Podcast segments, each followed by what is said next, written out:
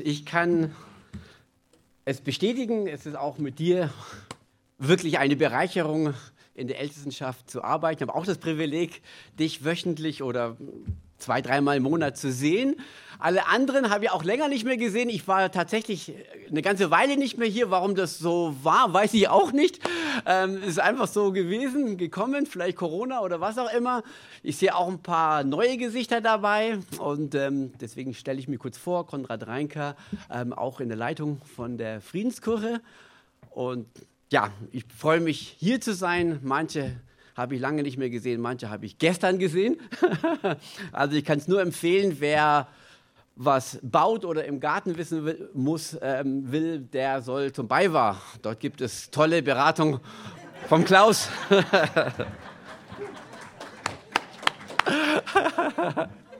Ein bisschen Werbung muss sein, gell, für Beiwahr. Ich muss ganz ehrlich sagen, ich habe gestern meine Predigt umdisponiert. Ich habe versucht, mich so ein bisschen reinzufühlen und auch rauszuhören, wo stehen wir als Gemeinde. Ich sage ganz bewusst wir, weil ich fühle mich auch ähm, verbunden mit Babenhausen, auch wenn ich nicht oft da bin, aber ich kriege einiges mit von Babenhausen.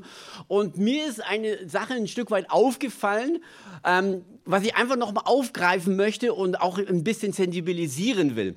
Ähm, wir haben nämlich in den letzten Monaten sehr viel darüber gesprochen, über Vision und ähm, alles hingeben, dieses Ziel zu erreichen. Und das ist an sich richtig.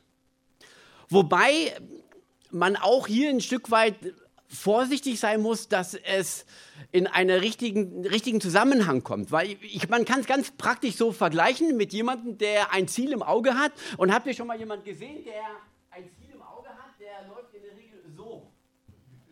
ähm, das ist schön. Dienststrebig vorzugehen, aber was ist, wenn da gewisse Steine im Wege liegen oder sonstige Hindernisse sind? Ich glaube, wir können uns das alle selber vorstellen. Dann äh, stolpert man oder man trampelt jemand oder etwas nieder. Und so ist es wichtig auf dem Weg zum Ziel, dass wir nicht nur das Ziel im Fokus haben, sondern auch den Weg. Das, was auf dem Weg liegt. Weil sonst werden wir so, wie meine Frau manchmal sagt, bin ich ein Trampeltier. Gell? Ähm, die Treppen hoch. ähm, und Gott will, dass wir keine Trampeltiere sind, sondern dass wir tatsächlich auch einen Blick auf dem Weg werfen. Oder nicht nur werfen, sondern tatsächlich auch einen Blick haben. Zu sehen, was ist im Weg oder was sind da für gewisse Situationen, welche Realität befinden wir uns. Und so möchte ich einfach uns noch mal ein Stück weit sensibilisieren, dass auf dem Weg zum Ziel, dass wir den Weg an sich, die kleinen Dinge auch im Fokus haben, im Blick haben. Und wer die Bibel ein bisschen kennt, weiß, dass Gott nicht nur das Große im Blick hat, sondern auch tatsächlich die Feinheiten, die Kleinheiten, das Unbedeutsame. Zumindest mal nach unserem Verständnis. Aber für Gott sind die kleinen Dinge große Dinge. Und natürlich, wenn man dann ähm, den Blick ein bisschen auf den Weg auch wirft, dann kann man nicht mehr ganz so große und schnelle Schritte gehen. Manchmal muss man dann kleinere Schritte gehen. Aber interessanterweise, wenn wir erkennen, und da werden wir einsteigen, ähm, wenn wir erkennen, welchen Wert Gott für kleine Dinge gibt, dann merken wir, klein meint vielleicht für uns klein, aber für Gott sind kleine manchmal große Dinge. Und deswegen möchte ich einfach uns heute Morgen sensibilisieren auf die kleinen Dinge, denn für Gott sind die groß. Vielleicht kann man das vergleichen mit einer Geschichte, die ich vor einiger Zeit gelesen habe von Australien. Da gibt es nämlich ein riesen Streckennetz. Zugstreckennetz. Also es war vor, vor 150 Jahren, glaube ich, war das, gab 45.000 Kilometer Bahnlinien in Australien. Jetzt sind es weniger geworden durch Flugzeuge und ähm, sonstige Transportmöglichkeiten. Aber in Australien gab es wirklich ähm, vor 150 Jahren rund 45.000 Kilometer Bahnstrecken und es gab so im Outback, also richtig am Ende der Welt, gab es tatsächlich auch ähm, ein, ein Streckennetz, Schienenverkehr und da gab es noch keine Schranken automatische Schranken, so wie wir es heute kennen, sondern bei jeder Straßenüberquerung gab es einen Schrankenwärter. Und seine Aufgabe war, wenn der Zug kommt, die Schranke runter zu kurbeln und wenn der Zug vorbei war, die Schranke wieder hoch zu kurbeln. Das Problem war allerdings, dass in manche Gegenden in Australien kam der Zug zweimal in der Woche. Und der war Vollzeit. Und ähm, ihr könnt euch vorstellen, am Montag um 10 Schranke runter, 10 nach 10 Schranke wieder hoch und das gleiche am Freitag um 16 Uhr nochmal. Wow, der Mann macht Karriere. Boah. Und ähm, er wurde interviewt, einer, der in die Rente kam, nachdem er das 40 Jahre gemacht hat.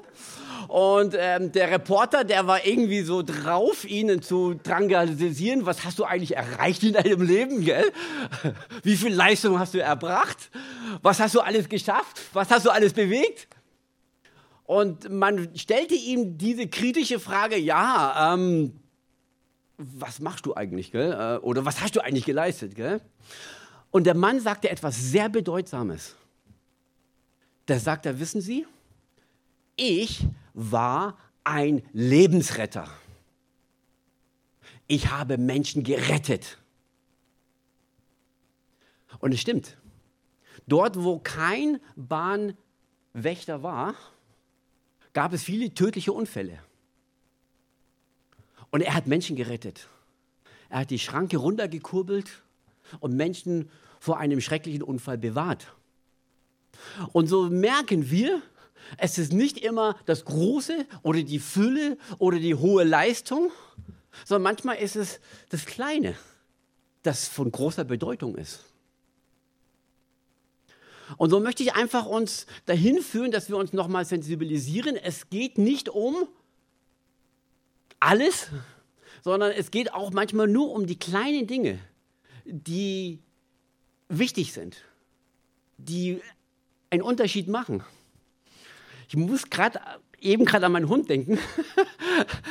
ähm, wir haben so einen kleinen Malteser, so ein kleiner weißer Malteser.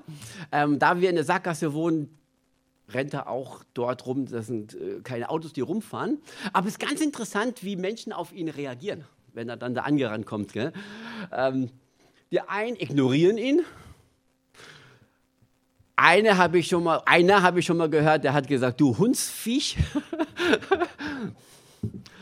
Manche sind nett, sagen, ja, du kleiner Süßer.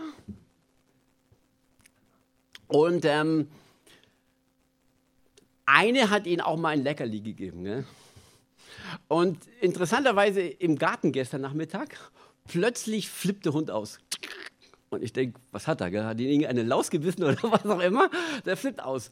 Und dann sehe ich um die Ecke, ich glaube, der Hund kann sie nicht gesehen haben. Der Hund hatte aber gespürt, da kommt diejenige, die ein Leckerli dabei hatte. Das hat er nicht gemerkt. Die Person ist freundlich. Ähm, und es ist interessant, der Hund merkt einfach, wer freundlich ist und wer nicht freundlich ist. Wer mit ihm spricht, wer nicht mit ihm spricht. Wer Leckerli hat, wer nicht hat. Gell? Und ich will einfach damit demonstrieren, ähm, dieses Leckerli, das war wirklich keine große Vision. Es war ein ganz kleiner Schritt, es war eine ganz kleine Aktion, aber hat Welten bewirkt, zumindest mal im Hund. Und so möchte ich einfach nochmal darauf hinweisen, es sind die kleinen Leckerli im Leben, die wir leben dürfen oder weitergeben dürfen oder sollen, die vieles bewirken. Und deswegen möchte ich einfach noch mal kurz auf diese Geschichte zurückkommen von der Speisung der 5000, weil wir haben tatsächlich ähm, einen Jungen, der, der etwas sehr Kleines getan hat. Und wir kennen alle diese Geschichte aus, ja, die wird in jedem Evangelium wird sie erwähnt. Und ich habe einfach diese Predigt nochmal, ich habe auch einen Blick auf die Uhr, ähm, genannt, weniger ist mehr oder manchmal ist weniger mehr. Ähm, die dritte Folie kannst du mir gerne nochmal vorzeigen. Weniger ist mehr oder manchmal mehr. Und ich möchte hier nicht sagen, dass das Große unwichtig ist, sondern ich möchte einfach fokussieren, dass manchmal kleine Dinge von großer Bedeutung sind. Und wir gehen noch mal eine, eine kurze Reise noch mal zum See Genezareth. Wir schauen einfach die nächste Folie an. Ähm, hier hat es ungefähr stattgefunden. Ich war letztes Jahr mit der Judy, meine Tochter, dort in der Umgebung von den Speisungen der 5000 Personen. Hier soll es stattgefunden haben. Und wenn wir da nochmal die nächste Folie sehen, dann können wir erkennen, ähm, ganz da oben, da hat es stattgefunden, damit ihr so ein bisschen einen geografischen äh, Blick habt, was, wo das war. Gut, kann ich gerne wieder ausmachen. Ähm, und auf jeden Fall war dieser Junge da und man könnte meinen, eigentlich mit fünf Brote und zwei Fische, das ist wirklich unbedeutsam. Und Jesus hat dann die Jünger ausgesandt und die hatten alle Hunger da. Und ihr wisst, ähm, wenn Männer Hunger haben, das ist immer so ein Thema, gell? ähm, auch wenn Kinder Hunger haben. Gell? Ich kann mich erinnern, mein Vater hat zu meiner Mutter gesagt, gib ihm was zum Essen. Er wird schon wieder unausstehlich oder er wird wieder frech oder was auch immer. Und er hat auch nicht ganz Unrecht gehabt. Gell? Äh, wenn man Hunger hat, dann das war bei Männern immer noch so, gell? Ähm, die Frauen kennen das, gell? Ähm, wenn Männer Hunger haben, gib ihnen schnell was zum Essen. ähm, also auf jeden Fall haben wir hier 5000 Männer, die haben Hunger. Und was ich damit sagen will, ist, ja, es ist potenziell nicht ganz ungefährlich, gell? Ähm, das kann kippen. Und äh, wie gesagt, ich war ja dort und da habe ich keinen Aldi oder Lidl in der Gegend gefunden. Ähm, Gibt es dort, zumindest mal dort nicht. Und gab es damals auch noch nicht. Das heißt, es war wirklich eine, eine Situation, die wir nicht ganz, ja, einfach sagen, okay, es war halt so, sondern es war schon eine brenzlige Situation. Hier haben 5000 Männer und dann noch Kinder und Frauen dazu, vielleicht sind wir bei 20.000, keine Ahnung. Auf jeden Fall eine Riesenmenge, die haben Hunger. Und da muss geholfen werden.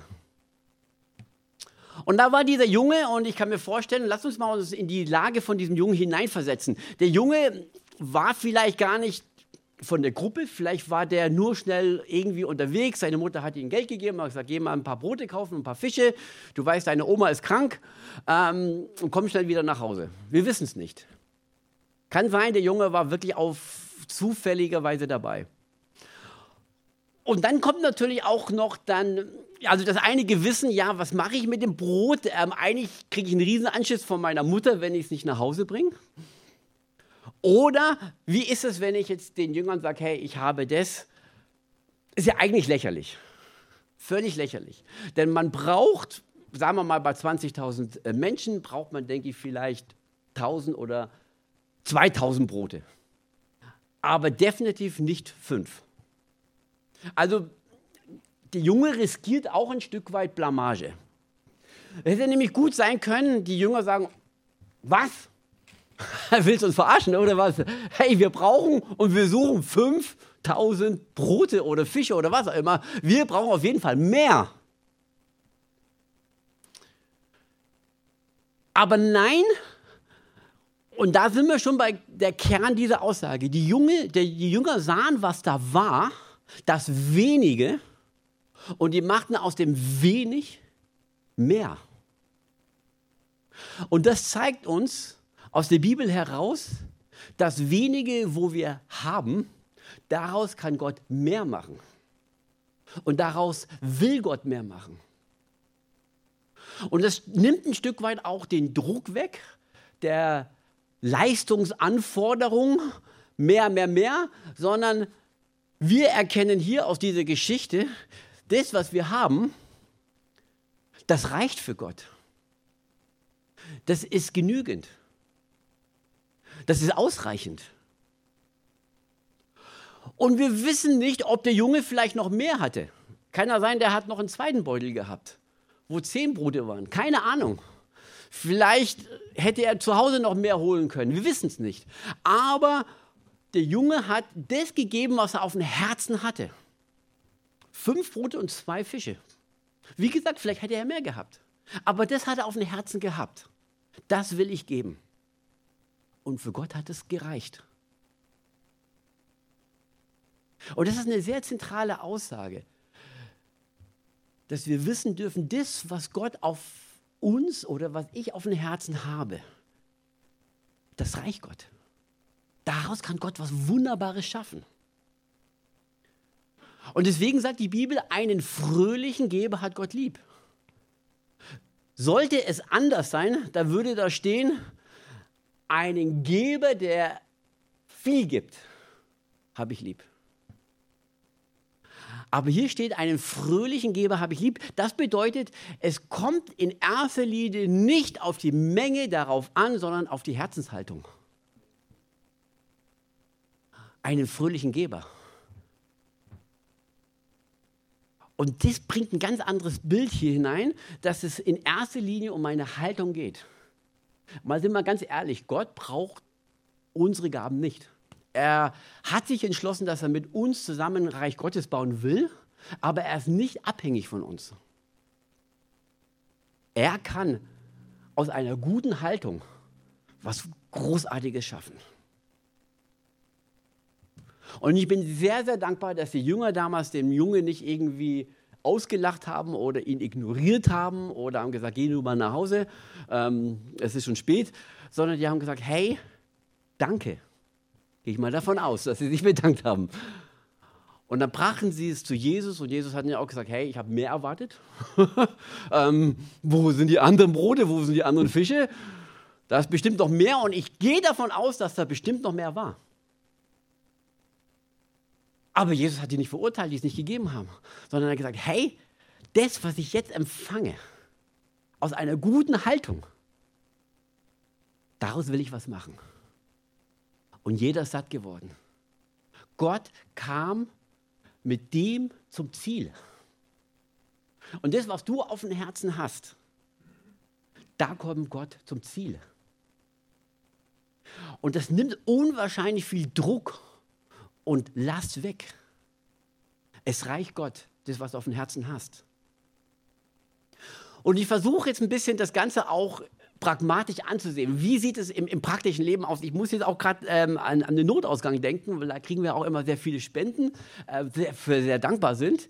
Aber wir hatten jemand mal früher im Verein, wirklich bin froh, dass er nicht mehr dabei ist, der hat immer gesagt, wenn jemand 5 Euro spendet, den, schicken wir keine Spendenquittung. Weil, das muss man ausrechnen. Wenn man noch das Porto wegzieht von 85 Cent, sind es eine Spende von 4,15 Euro. Ne? Ähm, und das tun wir uns nicht an. Und ich war immer das Gegenteil. Ich sagte, hey, 5 Euro, Preis im Herrn dafür. Oder 4,15 Euro. Wunderbar. Das sind nämlich diese zwei Silbergroschen, die diese arme Witwe hineingeworfen hat. Ihr kennt alle die Geschichte, gell? Wo dann jeder Pharisäer oder alle Lagen kamen und haben gesagt, mm, mm, mm. und dann kamen diese Kleinen, der hat sich hier nicht getraut, so, und hat da ihre zwei Silbergroschen reingeschmissen und zum Glück, oh, was heißt, was heißt zum Glück? Interessanterweise eigentlich, das hat Jesus gesehen. Nicht so, okay, geil, ähm, die Scheine fließen, sondern Jesus hat das Kleine gesehen. Und das zeigt wieder mal das Wesen Gottes. Er sieht das Kleine, er hat diese zwei kleinen Groschen gesehen. Er hat nicht gesagt, diese Frau, boah, die hat zu Hause mehr. da hat gesagt, hey, wow, die gibt was aus einem fröhlichen Herzen.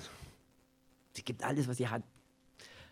Aber ist das nicht toll, ähm, zu wissen, Gott geht es nicht um die große Menge, sondern es geht ihm um eine gute Haltung?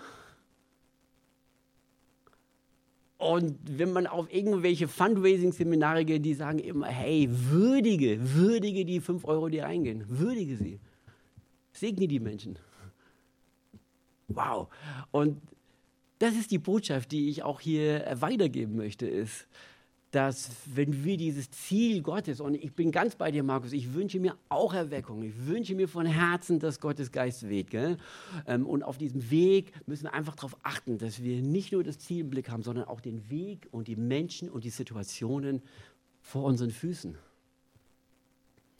War gestern, wir haben nämlich so einen Nachbar, der ist noch gar nicht so lange da. Ähm, der sitzt gern zu Hause und trinkt sein Bier und immer wenn ich vorbeilaufe, sagt, ey, komm mal rüber, wieder mal Zeit für ein Bier und ich habe das monatelang gemacht, dass ich, äh, manchmal habe ich gesagt, ich hab, geht gerade nicht, aber bin immer wieder rübergegangen, haben ein Bier getrunken und klar, ich wünsche mir Erweckung. Ich wünsche mir, dass viele Menschen zu Gott finden. Aber ich sagte Gott, was soll ich machen, gell? Ähm, und interessanterweise, der Heilige Geist sagte, hey, wertschätze ihn einfach. Wertschätze ihn. Liebe ihn einfach. Und ich habe das auch gehabt. Und äh, der hat ein neues Auto gekauft. Und dann sagte ich ihm, wow, das Auto gefällt mir so gut. So ein schönes Auto. Du wirst bestimmt sehr viel Freude damit haben. Und dein Garten, wie du den pflegst, ich finde das so bewundernswert. Und ich finde das so toll, wie du mich immer begrüßt, wenn ich vorbeifahre und so. Also einfach diese Wertschätzung. Und das über Monate hinweg, kein Wort über Gott. Und gestern kommt er zu mir und sagt, hey, ähm, ich habe angefangen, eine Bibel zu lesen. ähm, und, und was ist eigentlich, ich sehe immer, du fährst sonntags da zum, zum Gottesdienst, ich glaube, das ist eine Freikirche. Was ist eigentlich der Unterschied zwischen Freikirche und, Kathol und katholische Kirche und so weiter? Also interessant, ähm, das Kleine, die Wertschätzung, das Unbedeutsame, sage ich mal, wir müssen ja Wort Gottes predigen, äh, ist ja auch richtig. Aber lass uns einfach sensibel sein auf die kleinen Dinge die Wertschätzung, die Anerkennung. Das ist der Brückenbauer. Damit bewegt man was. Die Leckerli. ja, damit bewegen wir die Welt. So kommen wir zum Ziel. Das kann Gott gebrauchen, dass wir dahin kommen, wo er uns haben möchte. Und wie gesagt, ähm, Gott kam mit den fünf Broten und zwei Fischen zum Ziel. Und wenn wir noch andere Aussagen in der Bibel sehen, da steht zum Beispiel drin, hey, wenn du ein Glas Wasser jemandem gibst, wirst du meine Belohnung haben. Und da steht nicht drin, wenn du 100.000 bekehrt hast, kommt die Belohnung, sondern es fängt an mit einem Glas Wasser. Völlig unbedeutsam. Aber es ist nicht so. Es bewirkt Wunder. Wer treu ist in den kleinen Dingen, der wird über mehr gesetzt. Und wir erkennen in dem Wort Gottes von A bis Z, dass Gott die Details sehr genau im Blick hat. Das Kleine, die Fußnote. Und deswegen dürfen wir uns immer wieder dahin sensibilisieren, wenn wir auf dem Weg zum Ziel sind, dass Menschen Jesus finden, dass wir auch einen Blick auf den Boden haben, einen Blick auf die Realität, einen Blick auf unsere Umgebung, einen Blick auf die Situation der Dinge haben und darauf eingehen, darauf achten. Und dann kann Gott mit dem wenig viel, viel mehr bewirken, als wenn wir nur große und schnelle Schritte gehen. Vielleicht noch zum Abschluss, ich habe auch gesagt, wir machen ein bisschen kürzer, dass wir an der Zeit dran sind. Ähm, Schauen wir mal die nächste Folie an. Ich glaube, da. Ja, genau. Das waren auf jeden Fall, was der Junge beigetragen hat, war vielleicht 0,2 Prozent von das, was eigentlich an Bedarf da war. Aber daraus hat Gott 100 Prozent gemacht. Und das wenige, was du bringen möchtest, möchtest, daraus macht Gott 100 Prozent. Vielleicht noch zum Schluss ganz gerne noch mal kurz ausmachen. Ich war ähm, meine Tochter ist nach Lesbos geflogen. Lesbos ist ja äh, nicht bekannt als eine Ferieninsel, äh, sondern als eine Flüchtlingsinsel. Ähm, sie flog dorthin vor vier Monaten, um den Flüchtlingen zu helfen. Und dann sagte sie, Papa, du musst kommen. Du musst kommen. Das musst du mal selber sehen und erleben. Bin dann auch hingeflogen und da sagte sie, das Erste, was wir machen, ist, wir fahren so Norden der Insel und wir gucken uns mal diese Flüchtlingssituation an. Wir haben in den Medien sehr viel über Ukraine-Krieg, Energie und alles Mögliche, was da gerade äh, thematisiert wird. Aber was eigentlich dort in Lesbos abgeht, ist nicht so in den Medien bekannt. Denn es ist tatsächlich so, dass zwischen ein und drei Schiffe jede Nacht von der Türkei rüber nach Lesbos rüberfahren. Flüchtlingsboote, weil Lesbos ist Griechenland, das ist EU, Türkei noch nicht. Oder ähm, zumindest mal, das ist der Schritt in die EU für die Flüchtlinge. Ähm, und das sind 70 Kilometer von Türkei bis nach Lesbos, also die engste Stelle Und man kann sich vorstellen, ähm, dass viele Schiffe in, Seenot geraten, denn äh, mit einem Schlauchboot 70 Kilometer ist extrem weit. Ähm, und die Küstenwache ist immer da ähm, am Fahren und versuchen die Menschen dann auch, wenn die die Schiffe dann erkennen, ähm, zurückzuschieben. Ähm, und gerade nachts fahren sie dann, weil sie dann unentdeckt sind.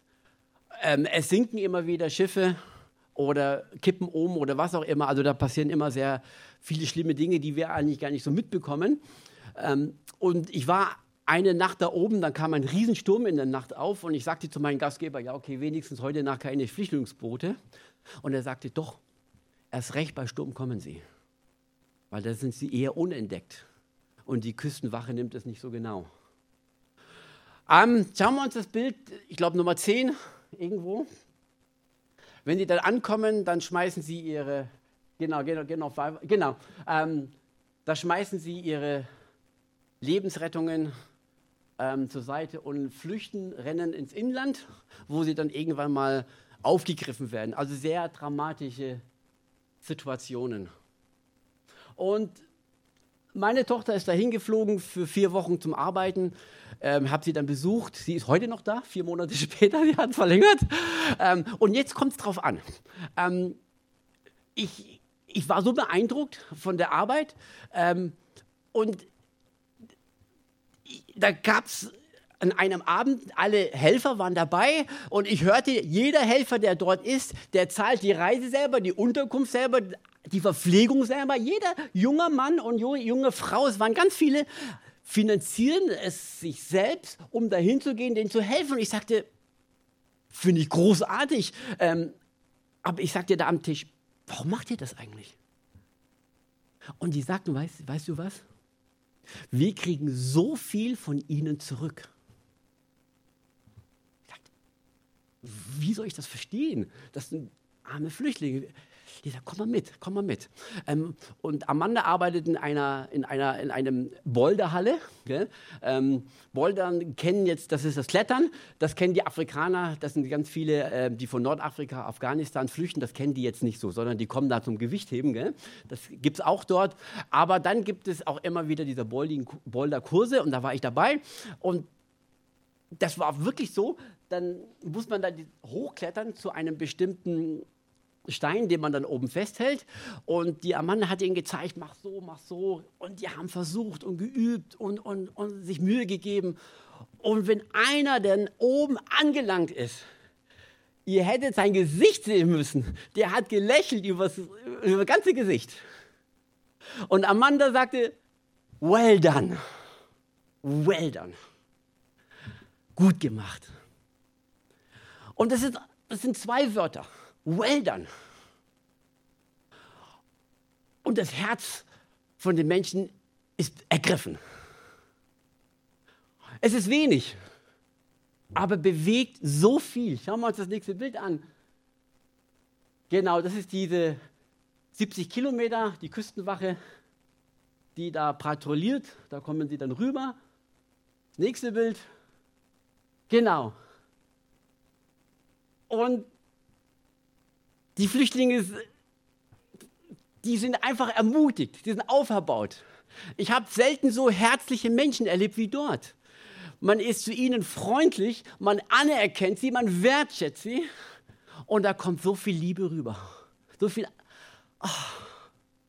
Und so merken wir, es ist nicht immer das große Weltbewegende. Es sind manchmal die ganz kleinen Dinge, die einzelnen passenden Wörter. Well done.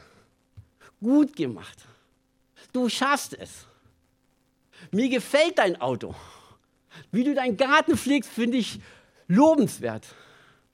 Wie du mich begrüßt immer. Hey, danke dafür. Und so wünsche ich mir, kann es gerne wieder ausmachen, so wünsche ich mir, dass wir als Gemeinde tatsächlich zum Ziel kommen indem wir auch unter anderem einen Blick für die kleinen Dinge, die vor uns liegen, haben. Lass uns das nicht vergessen. Für Gott sind die kleinen Dinge von großer Bedeutsamkeit. Amen. Lass uns gemeinsam aufstehen. Ich möchte noch beten. Herr, wir sind einfach so dankbar, dass du so bist, wie du bist. Und ich bete, Herr, schenk uns einen Blick für die kleinen Dinge im Leben, für die kleinen Dinge, die vor uns liegen. Bewahre du uns, dass wir nicht große Schritte gehen und auf anderen trampeln, sondern helf uns, kleine Schritte zu gehen, die von dir sind. Weil wir wissen, du kannst aus den kleinen Schritten Großes bewirken. Und wir beten, Herr, helf uns zu erkennen, was auf dem Weg liegt. Helf uns, das Ziel tatsächlich im Blick zu haben, aber helf uns, jeden Schritt behutsam unter deine Führung zu gehen. Gib uns Mut, kleine Dinge anzupacken. Helf uns zu erkennen, dort, wo wir Gutes tun können. Zeig uns, wo wir unseren Nachbarn, wo wir anderen Menschen ein Glas Wasser bringen dürfen. Zeig uns, wo wir ihnen was Gutes tun dürfen, wo wir ihnen Lob und Anerkennung bringen dürfen. Das sind Menschen, die du geschaffen hast, Menschen, die wertvoll in deinen Augen sind. Und wir beten, Vater, helf uns, das zu erkennen und nachzugehen. Helf uns zu erkennen, dort, wo wir auch mal Lob, ein Well dann aussprechen dürfen. Herr, wir beten wirklich, dass du uns in den nächsten Tagen und Wochen immer wieder Möglichkeiten schenkst, kleine Wunder zu tun, die in deinen Augen Großes bewirken. Wir danken dir, Herr, dass du allen Last, allen Leistungsdruck, Herr, dass du uns das abnimmst. Denn du sagst, dein Joch ist tragbar, dein Joch ist sanft. Es ist keine Überforderung für jeden von uns, sondern du bist ein Gott, der mit uns geht, diesen Weg, Hand in Hand. Wir danken dir, Herr, dass du uns nicht forderst über unsere Kräfte hinaus, sondern Herr, du nimmst das, was wir dir geben wollen und können. Und du machst daraus 100 Prozent. Und dafür danken wir dir. Amen.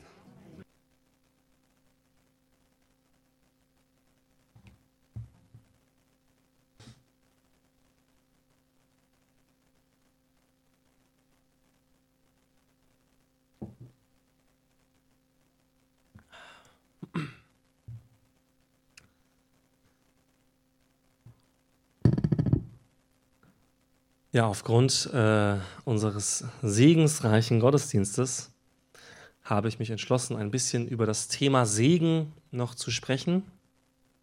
Ähm, wir benutzen so im christlichen Jargon das Wort Segen relativ, hof, äh, relativ oft. Außerhalb der christlichen Szene, sage ich mal, wird das jetzt nicht mehr ganz so häufig verwendet. Aber es gibt immer wieder mal so Aussprüche, die geläufig sind bei uns. Also sowas wie, hey, einen gesegneten Tag wünsche ich dir oder gesegneten Sonntag oder Gottes Segen dir ähm, oder gesegneten Geburtstag. Ähm, wir singen Segen in Liedern. Und dieses Wort Segen, wir wissen schon meistens irgendwie, ja, der meint hat was Gutes damit irgendwie, ne? das ist irgendwas, was für mich ist. Ne? Also wenn man jetzt sagt Gottes Segen, dann glauben die wenigsten, dass er mir was antun will oder sowas. Aber vielleicht ist uns auch noch gar nicht so ganz klar, was bedeutet denn Segen überhaupt? Also was ist denn ein Segen? Ja, man, es gibt ja auch einen Geldsegen, sowas. Ja, also ist das jetzt auch ein Segen oder was, warum nimmt man das jetzt auch für Geld oder kann Geld überhaupt ein Segen sein? Ähm, eine Person kann ein Segen sein für jemanden. Geht das denn? Ja, das, hey, du hast mich total gesegnet damit. Also ich möchte mit dieser Frage starten, was ist denn Segen überhaupt? Was haben wir denn heute überhaupt gemacht, ja, als wir diese Leute gesegnet haben? Ist das einfach Gebet, ein anderes Wort für beten, segnen? Ne? Ich bin jemand, der gerne so mit, mit Sprachen hantiert. Deswegen ist es mir sehr wichtig, auch in meinem Bibelstudium und auch in der Vorbereitung auf Predigten, die Ursprachen der Bibel anzuschauen. Die Ursprache der Bibel ist nicht Deutsch. Ja? Ähm, Gott ist vermutlich nicht Deutsch. Es gibt da so einen, es gibt da so einen Witz, ja, wo wo Gott alle Sprachen verteilt auf der Welt ja, und schickt alle mit ihrer Sprache weg. Und dann steht halt noch ein, ein Mann da und dann schaut Gott den an und sagt, ja, mei, dann schwätsch halt wie. also, steht nicht in der Bibel, ja, das ist kein Kanon. ähm, also ich beschäftige mich gerne mit den verschiedenen Sprachen, aber die Sprache der Bibel ist nicht Deutsch ursprünglich, ähm, auch nicht äh, Schwäbisch oder Bayerisch oder Fränkisch oder keine Ahnung, sondern Hebräisch und Griechisch. Das macht es nicht ganz so einfach für uns, weil die wenigsten von euch können wahrscheinlich Hebräisch oder äh, mich eingeschlossen, ja. Und die wenigsten von uns können auch Altgriechisch, ja. Selbst wenn man normales Griechisch kann, dann äh, ist das trotzdem noch eine andere Sprache in der Bibel. Wir haben aber zum Glück die Schriften in Hebräisch und Griechisch gegeben. Also habe ich mich mal so rangesetzt und habe mal studiert, ja. Wo kommt denn dieses Wort überhaupt alles vor und was bedeutet das denn überhaupt? Und natürlich haben wir jetzt zwei Wörter. Wir haben ein hebräisches Wort und ein griechisches Wort. Das hebräische Wort für Segen heißt Baruch. Ähm, das könnt ihr euch merken, wenn ihr wollt. Es gibt aber keine Abfrage, also keine Sorge. Nächste Woche kommt niemand und sagt rauskommen, was heißt Segen auf Hebräisch. Ähm, Baruch. Und das griechische Wort für Segen heißt Eulogeo. Jetzt könnt ihr euch vielleicht fragen, warum erklärt uns der Mann da vorne, was diese Wörter auf Hebräisch und Griechisch heißen? Weil diese Worte in sich ja Bedeutung tragen die uns vielleicht im Deutschen verloren gegangen ist. Und wo wir vielleicht aus dem Wort Segen gar nicht so genau sehen können, was heißt denn das? Aus dem Hebräischen und Griechischen können wir es aber. Das hebräische Wort Barak oder Baruch heißt so etwas wie eine heilende Kraft. Sehr interessant. Also wenn, wenn im Alten Testament in der Bibel die Leute von Segen sprechen, dann bedeutet dieses Wort von seinem Ursprung her so etwas wie eine heilende Kraft. Im Griechischen ändert sich das dann ein bisschen, da kommt eine zweite Komponente hinzu. Im Griechischen, das Wort eulogeo, ist zusammengestellt aus eu und logos. Keine Ahnung, also keine Angst, wir, wir, wir haben es gleich mit Sprachunterricht. Und das Wort eulogeo, das Wort eu heißt gut und das Wort logeo kommt von logos, das heißt Wort, also ein gutes Wort. Und ich finde, diese Kombination von Bedeutungen eröffnet einem vielleicht nochmal neu, was machen wir denn, wenn wir segnen?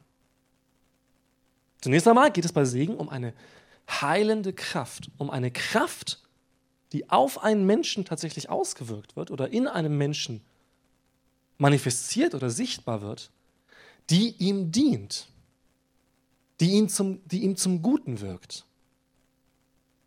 Und gleichzeitig ist Segen verbunden, das habt ihr auch gemerkt, mit Worten. Wir sprechen Worte über Menschen aus, wenn wir sie segnen. Das heißt, Segen ist zunächst einmal eine Zusage an jemanden. Eine Zusage, die über jemanden getroffen wird. Eine, eine Einwirkung, die für denjenigen ist und sagt, es geschieht etwas an dir, was für dich gut sein wird.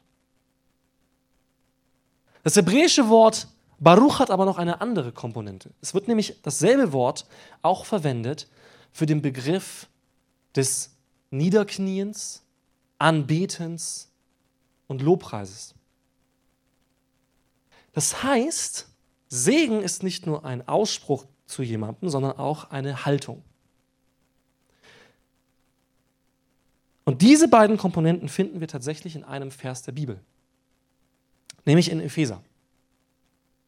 Epheser 1, Vers 3 war eine Zeit lang mein Lieblingskapitel, Epheser 1. Die wechseln sich bei mir immer so ständig. Ähm, aber eine Zeit lang habe ich mich sehr viel mit Epheser 1 beschäftigt. Und da steht in Vers 3 etwas sehr, sehr Interessantes. Gepriesen sei der Gott und Vater unseres Herrn Jesus Christus, der uns gesegnet hat mit jedem geistlichen Segen in den himmlischen Regionen in Christus. Gepriesen sei Gott und Vater unseres Herrn Jesus Christus, der uns gesegnet hat mit jedem geistlichen Segen in den himmlischen Regionen in Christus. Was bedeutet dieser Vers? Tatsächlich kommt hier zweimal dieses Wort segnen vor. Wenn der Apostel Paulus schreibt, gepriesen sei Gott, dann ist das dasselbe Wort wie segnen, also auch dieses Eulogeo. Ja? Zunächst einmal bringen wir Gott Dank für Jesus. Warum? Weil er sagt, durch Jesus haben wir einen Zugang bekommen. Und das ist sehr entscheidend heute. Durch Jesus haben wir einen Zugang bekommen. Und der Zugang ist nicht ohne. Er schreibt nicht, durch Jesus haben wir Zugang zu besserer Gesundheit. Er schreibt auch nicht, durch Jesus haben wir Zugang zu Finanzen. Nein, er schreibt was viel Besseres. Er schreibt, durch Jesus haben wir Zugang zu jedem geistlichen Segen, den es im Himmel gibt. Ist das euch klar? Durch Jesus haben wir Zugang zu jedem geistlichen Segen in der himmlischen Welt.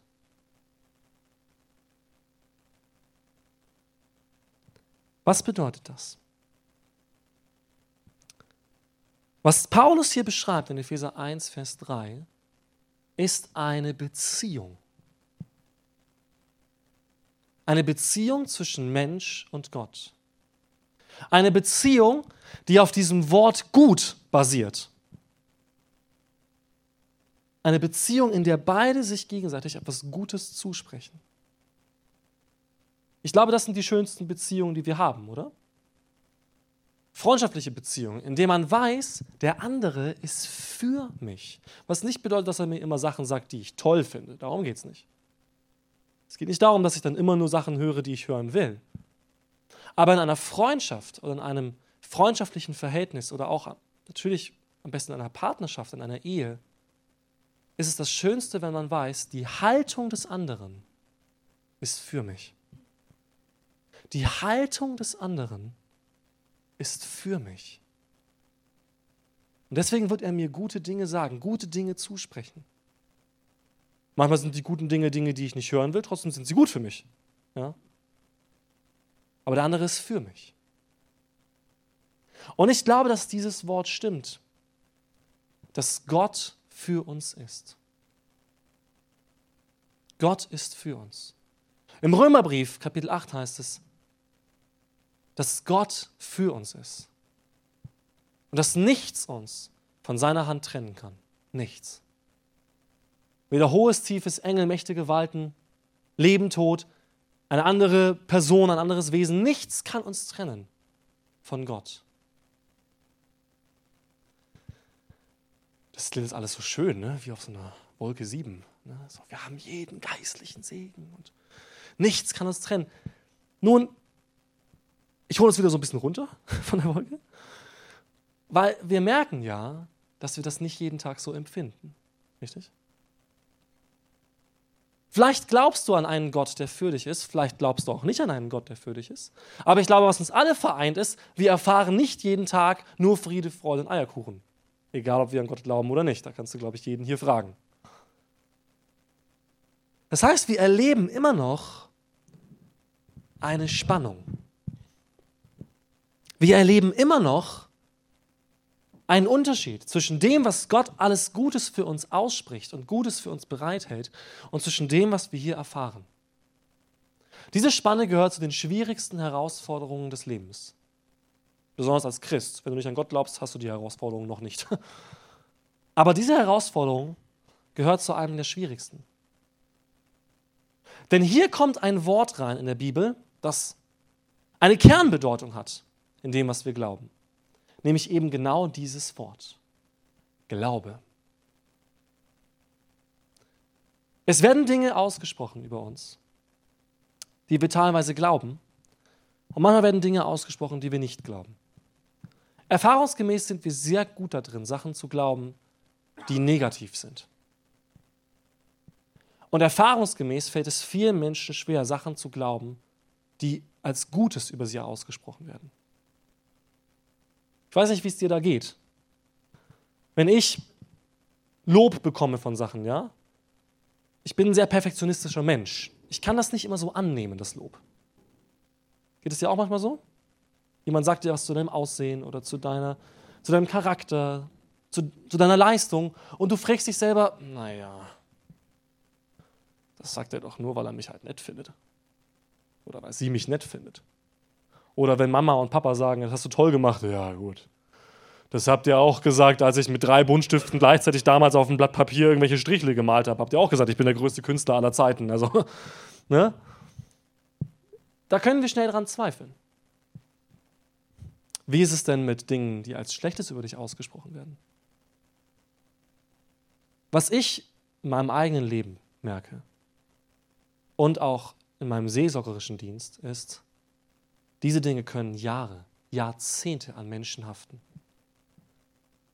Ein schlechtes Wort, das über jemanden ausgesprochen wurde, vielleicht von Vater oder von, von Mutter, von Mama oder Papa.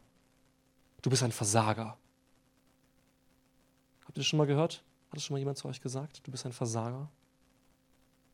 Du wirst es nie zu was bringen. Du bist nichts wert. Und es gibt Menschen, die tragen dieses Wort ihr Leben lang mit sich herum. Nicht, weil es ausgesprochen wurde, sondern weil sie es glauben. Worte gehen an uns vorbei, wenn wir sie nicht glauben. Aber sobald wir an ihnen festhalten und diesen Worten vertrauen, bleiben sie an uns und verändern uns. Das ist eine Realität, die in der Bibel beschrieben wird. Im Jakobusbrief zum Beispiel heißt es, dass die Zunge eine enorme Macht hat. Wir dürfen die Zunge nicht unterschätzen. Die Worte, die wir aussprechen, beinhalten, das steht zum Beispiel im Alten Testament, beinhalten Leben und Tod. Genau, indem man segnet oder flucht. Durch das, was wir über andere aussprechen, können wir Leben oder Tod entscheiden. Ist uns das bewusst? Das ist ganz schön gravierend, gell? Jesus sagt einmal, und wir glauben den Worten Jesu, dass wir am Ende unserer Tage uns für jedes unnütze Wort rechtfertigen müssen, das wir gesprochen haben. Weiß ich, wie es dir da geht, ich werde da nicht mehr fertig mit, glaube ich. Ich glaube, die anderen müssen dann so in der Schlange warten. So, wann kommen wir dran? Nee, ich bin jetzt gerade im Alter von zehn. Ich habe jetzt gerade bin noch lange nicht fertig hier. Ja, das kann uns erschrecken, wenn wir realisieren, welche Macht Dinge haben, die wir über Menschen aussprechen. Und ganz ehrlich, wenn wir Dinge über Menschen aussprechen, dann wollen wir auch, dass der andere das glaubt. Wenn ich zornig bin und ich will den anderen runtermachen, dann will ich ja, dass der das glaubt, was ich da sage. Dann will ich ja, dass er sich schlecht fühlt. Dann will ich ja, dass er sich bei mir entschuldigt oder dass er irgendwie mich erhöht oder sowas, ja. Aber die Bibel hat dafür ein Wort, es ist Fluch. Fluch bedeutet, ich spreche schlechte Worte in einer schlechten Haltung über jemanden aus. Das ist ein Fluch. Manchmal werden Dinge ausgesprochen, die ich als schlecht empfinde, aber der andere meinte sie gar nicht böse. Ja? Das ist dann kein Fluch. Aber wenn jemand über dich in einer bösen Absicht, weil er gegen dich ist, weil er zornig auf dich ist, weil er dich versagen sehen will, in dieser Absicht Worte ausspricht, dann sind diese Dinge laut Bibel ein Fluch. Und dieser Fluch kann an uns haften.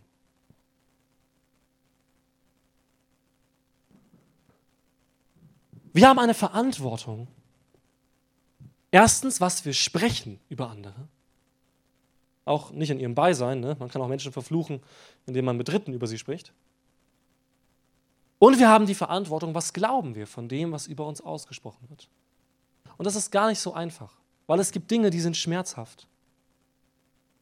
Und die sind nicht einfach für uns zu ertragen, aber sie sind trotzdem die Wahrheit. Ich war jetzt sechs Monate krank, ähm, hatte ich so nicht geplant. Ähm, und in dieser Zeit kommen natürlich viele Gedanken. Viele Gedanken des Segens, viele Worte des Segens, aber auch viele Worte, die einen herunterziehen, die einem die Hoffnung nehmen wollen. Ja. Und in dieser Zeit kam für mich auch eine Realisierung, dass ich tatsächlich bestimmte Dinge akzeptieren muss, die ich so nicht wahrhaben wollte. Nämlich das, das Bild, das ich von mir selber hatte, ein gewisses Ideal, dass ich alle möglichen Aufgaben erfülle, dass ich, dass ich in einen pastoralen Dienst gehe und so weiter. Ich habe diese Dinge hinterfragen müssen. Aufgrund meiner Gesundheit. Ähm, ich bin Herzpatient und äh, habe das jetzt in den letzten sechs Monaten leider erfahren müssen, dass das nicht so leicht ist momentan. Aber auch aufgrund meiner Begabungen. Es ist nicht so leicht, sich selbst einzugestehen, ich kann das gar nicht, was ich da gerade mache. Habt ihr es auch schon mal erlebt? So, man denkt, was kriege ich hin, ne? Und dann merkt man, nein, ich krieg's nicht hin. Ich, ich kann das gerade nicht. Ich kann das momentan nicht tun. Und das war für mich eine, eine erstmal ganz schlimme Realisierung. Weil für mich dann irgendwann die Entscheidung klar war, ich werde in dieser Gemeinde hier nicht mehr in derselben Rolle zurückkommen. Ich muss etwas ändern. Aber gleichzeitig habe ich auch Worte empfangen, wo ich gemerkt habe, das war eigentlich ein Segen, der schon lange auf mir war, schon lange in meinem Herzen war, nämlich, dass ich weiß, ich soll das Wort Gottes verkündigen. Das wurde von meiner Kindheit schon, ich habe hier noch nie so meine Lebensgeschichte erzählt, aber es wurde schon seit Kindheit in mein Leben gelegt, ein Segen. So ähnlich wie heute auch mit David, ja. Wurde ein Segen in mein Leben gelegt, der sich bewahrheitet hat, nämlich, dass ich das Wort Gottes verkündigen werde. Und dass das meine Begabung ist und dass das der Weg ist, den ich gehen soll. Und das hatte ich vergessen. Ich dachte, ich muss alles können und alles machen und das hat nicht gestimmt. Und wenn wir trennen können zwischen Segen und Fluch, wenn wir trennen können zwischen Wahrheit und Unwahrheit, wenn wir uns selbst eingestehen können, hey, Gott hat ein gutes Wort für uns. Und dieses Wort will ich finden. Gott hat einen guten Plan für uns. Und diesen Plan will ich finden. Ich glaube, dann bekommen wir Freiheit. Nicht, wenn wir selbst an Dingen festhalten, weil wir stolz sind oder weil wir ehrgeizig sind, sondern wenn wir Dinge festhalten, die von Gott kommen. Und so habe ich für mich festhalten können, jetzt zu diesem Zeitpunkt, ich weiß ja nicht, was die Zeit noch bringen wird, ja, auch in Zukunft. Ich lege mich nicht fest auf 10, 20, 30, 40, 50, 100 Jahre, ja. Aber Gott hat mir gezeigt, ich kann momentan nicht eine ganze Gemeinde leiten oder viele verschiedene Aufgaben übernehmen, sondern ich soll das Wort Gottes verkündigen.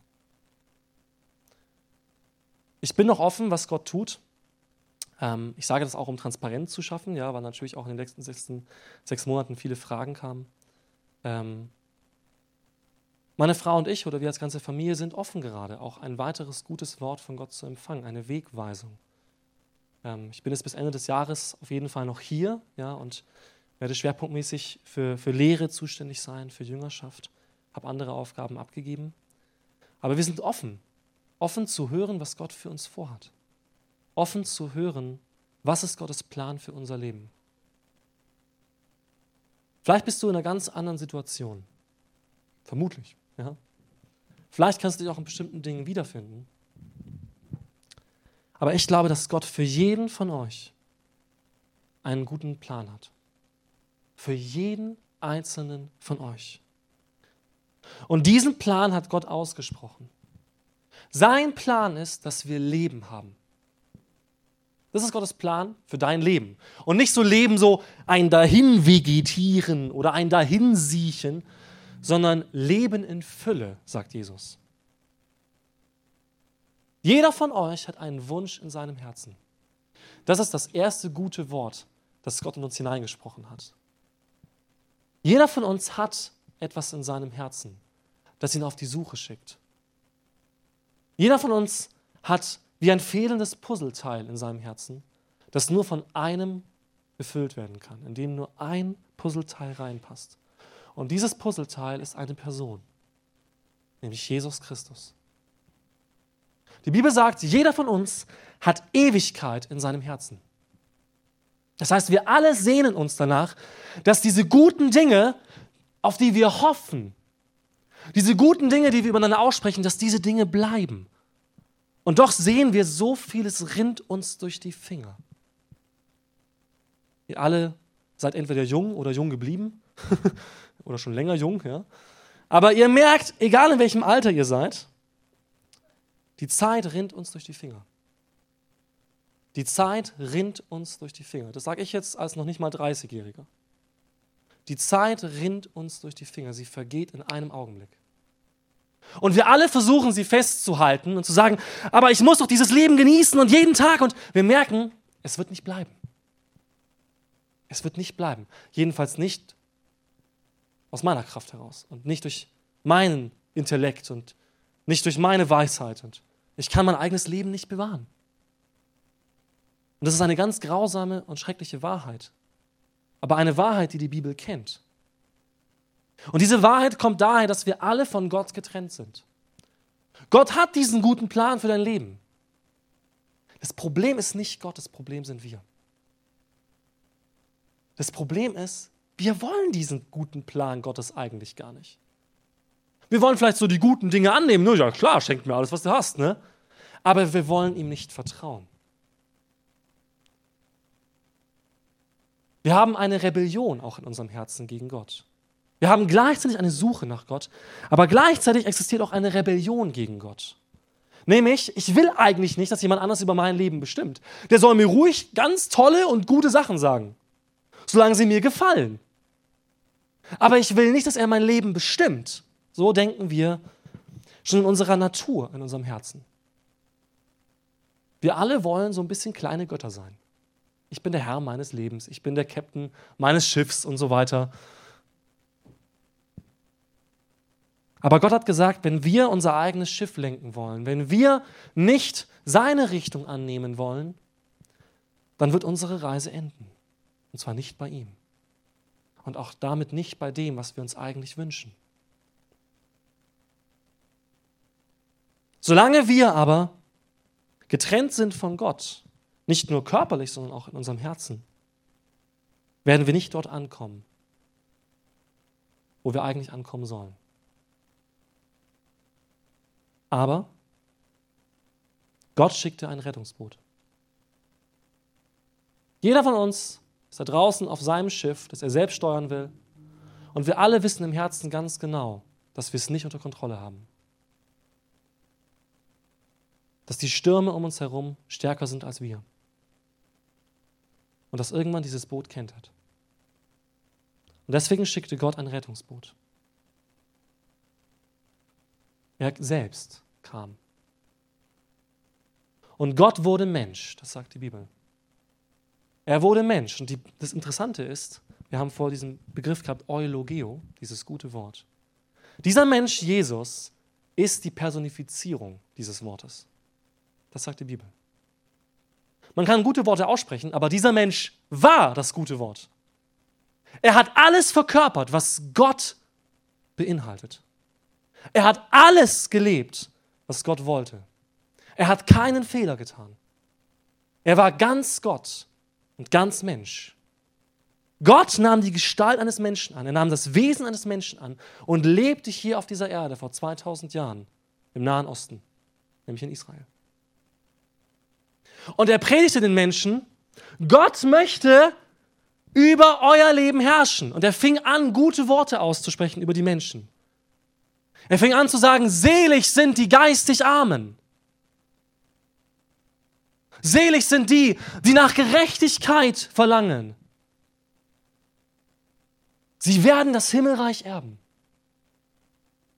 Sie bekommen das, was sie sich wünschen. Jesus sagte, Gott sieht das, was unser Herz sich wünscht. Und er antwortet darauf. Und er selber kam und begegnete den Menschen und sprach Gutes über sie aus, aber die Menschen wollten es nicht hören. Und so endete die Geschichte dieses Mannes nicht damit, dass alle ihn erhoben und sagten, ja, du hast recht, sondern kurz nachdem sie ihn noch bejubelten für das Gute, das er sprach, nagelten sie ihn an ein Kreuz für das, was ihnen nicht gefiel.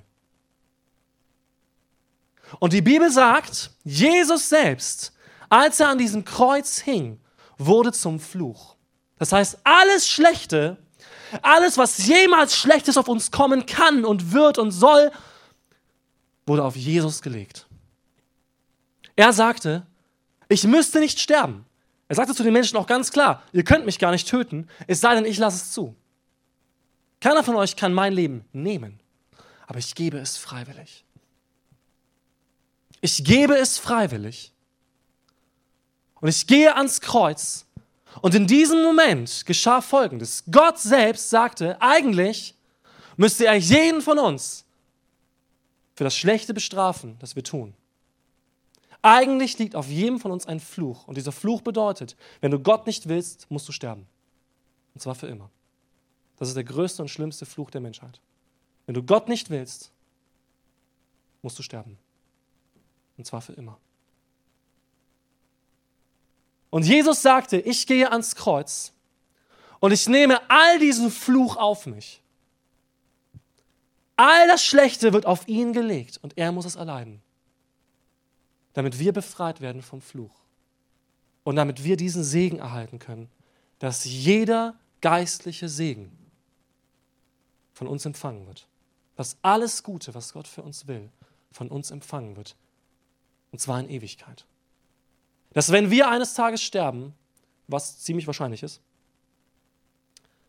dass wenn wir eines Tages sterben, dass wir nicht tot sein werden, sondern dass wir leben werden. Und zwar bei Gott. Und dass bei ihm alles sein wird, was wir brauchen. Es wird keine Träne mehr sein, sagt die Bibel. Kein Geschrei, kein Leid, sondern die Liebe Gottes wird sichtbar für uns werden und spürbar und erfahrbar jeden Tag, ohne dass er irgendetwas zurückhält. Und so wie ich es vorher erklärt habe mit dem Segen und dem Fluch, gilt auch für dieses Werk. Es hat nur Bedeutung für mich, wenn ich es glaube. Wenn ich darauf vertraue, dass meine Schuld auf Jesus lag, dass wenn ich darauf vertraue, dass jeder Fluch, der auf meinem Leben liegt, auf Jesus liegt, dann bin ich frei. Und die Bibel sagt, wenn ich das glaube, bin ich gerecht. Und wenn ich das glaube, bekomme ich ewiges Leben. So sehr hat Gott die Welt geliebt, dass er seinen einzigen Sohn gab, damit jeder, der an ihn glaubt, nicht verloren geht, sondern ewiges Leben hat. Wer an dieses Werk glaubt, kommt nicht ins Gericht. Wer aber nicht glaubt, der ist schon gerichtet. Das ist die größte Entscheidung unseres Lebens, vor die wir gestellt sind. Segen oder Fluch. Und Jesus weiß, dass wir uns in diesem Leben ganz, ganz viele tolle Dinge aneignen können. Aber er warnt uns, einen kurzzeitigen Segen zu wollen und dafür den ewigen Fluch zu erleiden. Er sagt, was bringt es dir? wenn du alles in dieser Welt gewinnst, aber deine Seele vergeht. Deine Seele nimmt Schaden. Was bringt es dir, wenn du versuchst in dieser Welt dir alles gute Gefühl anzueignen, was du irgendwie kriegen kannst? Und übrigens das beste positive Gefühl, das man kriegen kann, ist durch Drogen. Spätestens da sollte man sich fragen, ob dieser Gedanke sinnvoll ist, ja? das zu wollen, das beste mögliche Gefühl. Denn diese Dinge kommen mit einem Preis. Sie werden uns in diesem Leben erfüllen, das glaube ich. Es gibt unglaublich erfüllte Menschen in diesem Leben, die sich alles kaufen können, was sie sich jemals träumen. Und sie können sich zu jedem Zeitpunkt gute Gefühle verschaffen, aber es bleibt dieses leere Puzzleteil. Dieses leere Puzzleteil, dass es da jemanden gibt, der dich liebt. Bedingungslos, ohne Zweifel, ohne etwas von dir zu verlangen. Denn die Bibel sagt, wir müssen nichts tun, außer das zu glauben. Wir müssen nicht perfekt sein.